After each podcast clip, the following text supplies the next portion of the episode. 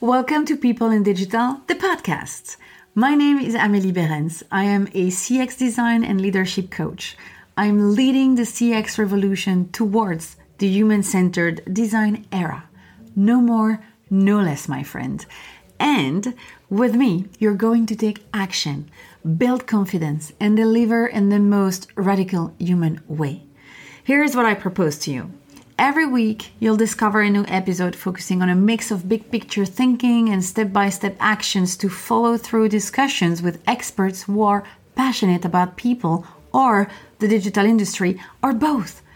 Also, I craft special episodes to develop your mindset and your self awareness because that's where lies your superpower. It's packed with everything you need to know to build a better, more impactful, and more sustainable business in your industry and make the best decisions for your career or your business. So, what are you waiting for? Start taking action and create a positive impact today by signing up for the podcast. It's like a little commitment for yourself because the only way forward is to focus on people and yourself, of course. I'm also very happy to invite you to the Leader Attitude, the only newsletter that helps you to take your power back by focusing on mindset, people, and execution. It's an exclusive weekly email that you can read at your own pace to help you remember the concepts. I will also notify you when I launch new stuff, products, group coaching, trainings, and other fantastic surprises, of course. Sign up today on ameliebeerens.com all the links are also in the description. And join a growing community of leaders like you who have decided to take a turn in their career or their business. Oh, and one last thing please remember it's always a good moment to start. On to the podcast now.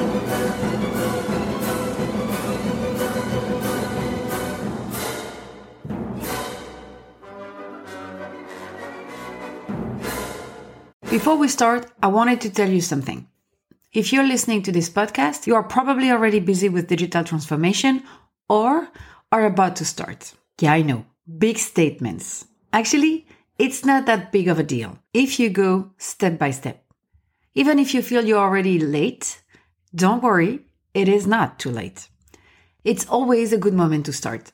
That's why I created digital letters a weekly rendezvous in your mailbox with people stories and digital revolutions. Breaking down week after week easy ways to create your own digital transformation and be a part of it. You can then start a conversation, ask questions, share your challenges, but first and foremost, find solutions with direct access to free resources amongst other things. So don't wait any longer. Sign up for the digital letters. You'll find the link in the description.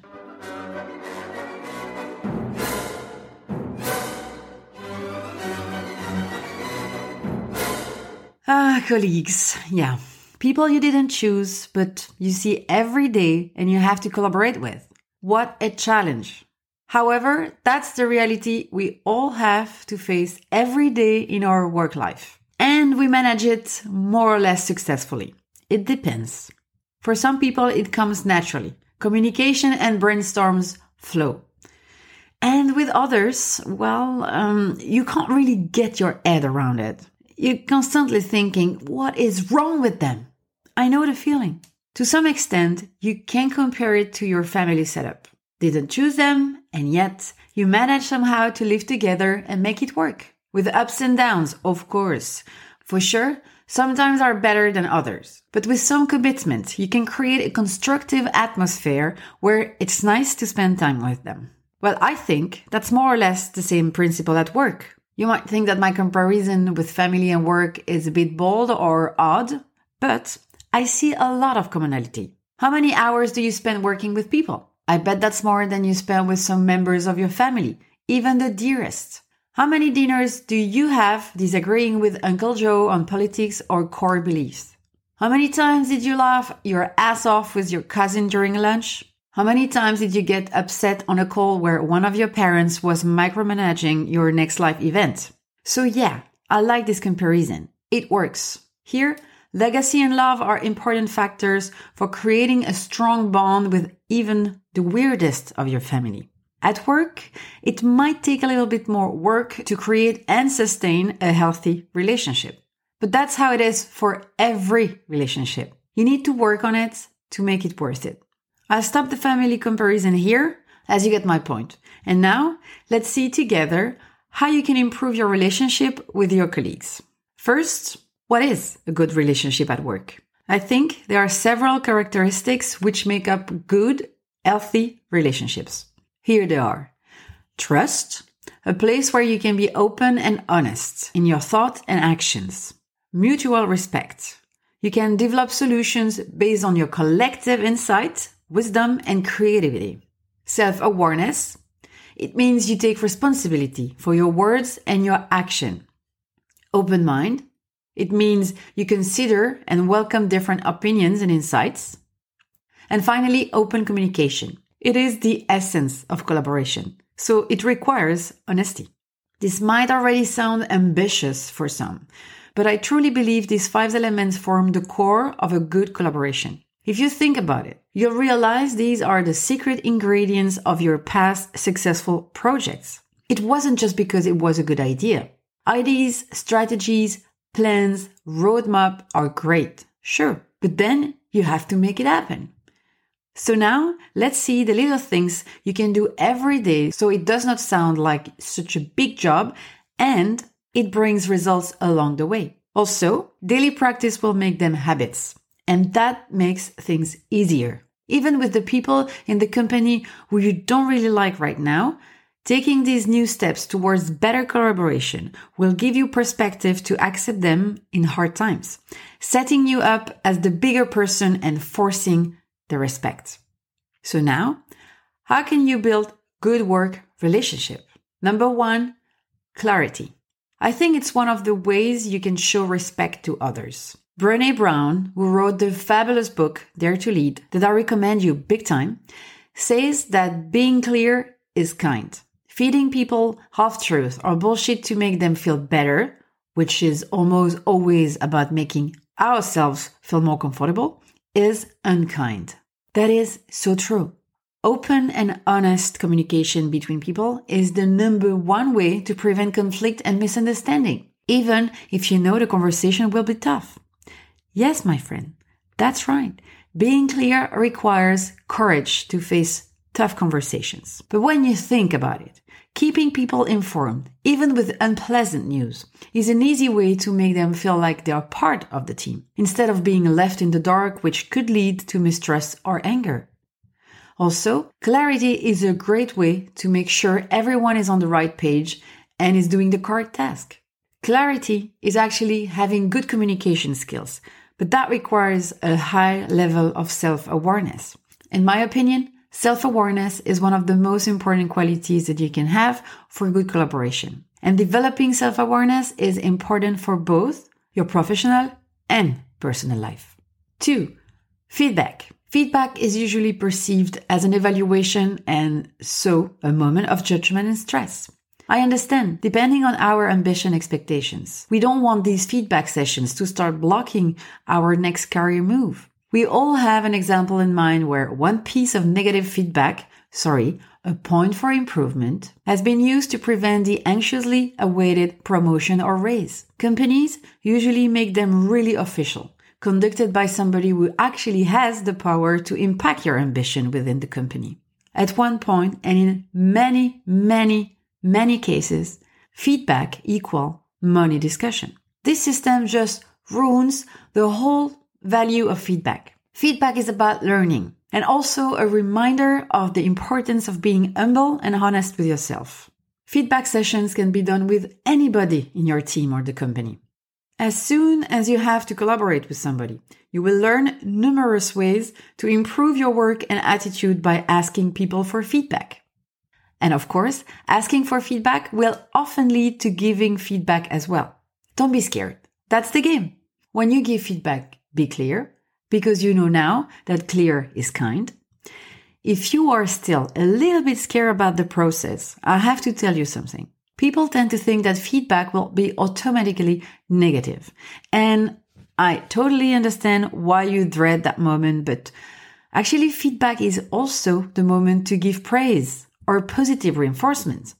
It can be really a nice moment, a reward for the energy you put into the collaboration. So my advice is set aside time for feedback sessions with your collaborators every now and then. For example, the end of a project or after a common deadline for a deliverable is, I think, a good moment. Three, listen actively. In my opinion, listening is a very important skill for collaboration. How well you listen has a major impact on the quality of your relationships with others. People respond to those who truly listen to what they have said. So it's important to focus on listening more than you talk, and you'll quickly become known as someone who can be trusted. So I recommend giving space to discussions so you can pay attention. If a topic needs to be discussed, make sure time is allocated and you all sit or stand in a place where it's easy to speak up. Also, it's important that you show that you are listening. Interact with the person. Give feedback, but without judgment. Asking question is really good. Asking for confirmation that you got the point is also very good. You want to understand what's going on here and, and to respond appropriately. It's not an easy exercise, as you can be preoccupied with something else, easily distracted because of late night, bad mood, too much thoughts. That's why I recommend setting a nice scene in order to increase your chances of having a nice conversation. This is important for the other person. This is respect. If you can't make it for whatever reason, just reschedule the discussion, explaining you want to give that discussion the proper priority and attention. To do so, it needs to be another day where you will be fully assertive. Four, don't gossip. Have you ever heard that quote? Great minds discuss ideas, average minds discuss events, small minds discuss people. Well, did you know that the first topic people discuss when they get together is other people? That's what we do. We are community people and we are all craving for acceptance. This tribal and very old behavior is ingrained in our culture, so this is what it is. We talk about other people. But gossiping is something else. You are not a bad person because you talk about someone else, as long as you respect that person. However, gossips are major relationship killers at work. If you're experiencing conflict with someone in your team, for example, talk to them directly about the problem. Gossiping about situation with other colleagues will only exacerbate the situation and will cause mistrust and animosity between you all. It just gets worse with gossip. And frankly, admit it. It's super childish. You can do better than that. Seriously. Five, empathy. This is something that is very easy to demonstrate with people you like and can relate to. Putting yourself in their shoes. But when you don't really like the person in front of you, whatever your reason, basically you don't get along. That happens. We cannot all be friends.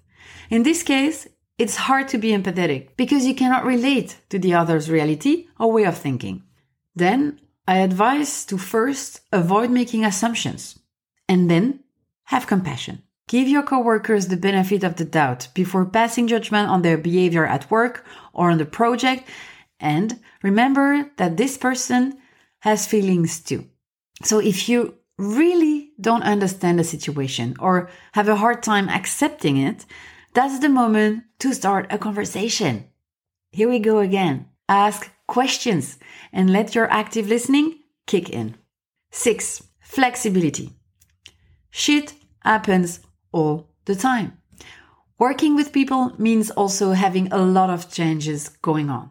Planning changes, deadlines are postponed, people change their minds, people get sick, people get moody or sometimes enter a rough patch in their private life and can't be 100% anymore. That's life. We all know that life is not an easy ride and we are not machines. I think it's important to accept that and stay flexible with coworkers. I'm sure we can all find alternatives and be creative to find solution if the plan is changing. Remember that what is needed then? It's teamwork, collaboration, discussion. Yes? Again. Seven, show gratitude. We teach kids to say thank you for the smallest act towards them. Politeness, they call it. However, that's something that tends to disappear when we grow older. Yeah, yeah. I'm sure you know what I mean. Saying thank you is simple and it's gratitude. Because even ask nicely, that person just did something for you. So don't forget to say thank you to your colleagues. Just because it's their job doesn't mean they don't deserve a thank you. So remember, a thank you and a smile can go a very long way. Eight, positivity. Positivity is attractive and contagious. People love it and enjoy being around it. It will help strengthen your relationship with your coworkers. No one wants to be around someone who's negative all the time. So what if you are in a terrible mood and have to go to the office or get this workshop sorted where you need to discuss the whole day with your team? My answer to you is that positivity is a choice. Be a grown up and don't poison people with the bad mood you're trying to get out of. When I'm down, I like to warn the people I work with. We spend a lot of time together, so they will notice I'm down anyway. But by saying it, I avoid any personal feelings from them if one of my reaction is inappropriate or too negative. We are human. We cannot be at our best every day. They will understand. Trust me. Nine, celebrate. This is a part I like. This is easy. All these hours to work, produce, discuss, disagree, laugh, build, etc. At some point, the deliverable is done. The project is over. The campaign is launched. As important as it is to plan feedback, the celebration of the achievement is also very important. Going out to a bar, having a team lunch, organizing a team activity outside of the office, anything that says, Congrats everyone, we did it, we are a great team, is good. You don't have to pull out the big bang party for every achievement. Sometimes it's a small achievement and it's nice to have a small celebration with the team.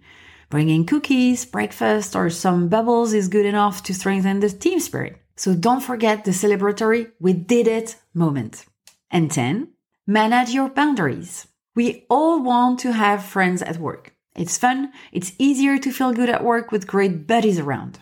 But occasionally, a friendship can start to impact our jobs, especially when a colleague begins to monopolize our time or our headspace. If this happens, it's important that you focus and understand your needs to establish or reset your boundaries. Boundaries are a crucial part of keeping relationships mutually respectful. They help you to look after yourself and those around you. That's the theory.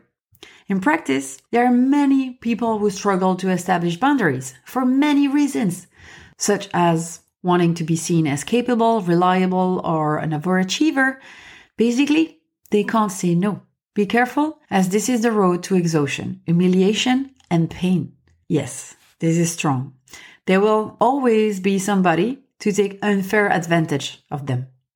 So remember that boundaries and saying no lead to respect and trust. I have to add an important note.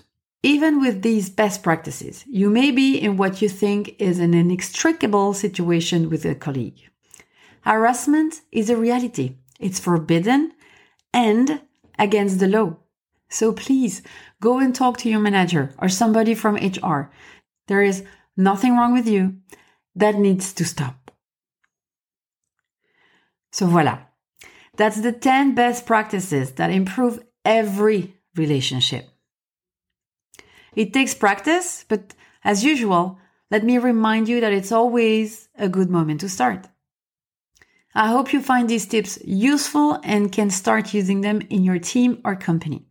If you need a recap, you can find the full article on my website, ameliebeerens.com. The link is in the description or you can contact me by email or messages on LinkedIn, Facebook, Instagram, and Twitter. I'm easy to find thanks to my name, Amélie, like the movie, and I spell my name B E E R E N S. All the links are in the description. Also, there, if you are determined to improve your digital revolution, you'll be able to sign up for my digital letters, my weekly rendezvous for digital minds. Don't forget to subscribe to this podcast before you go Leave me a comment or come to visit my website. I can't wait to hear your feedback on all of this. I hope to meet you here next week. Take care.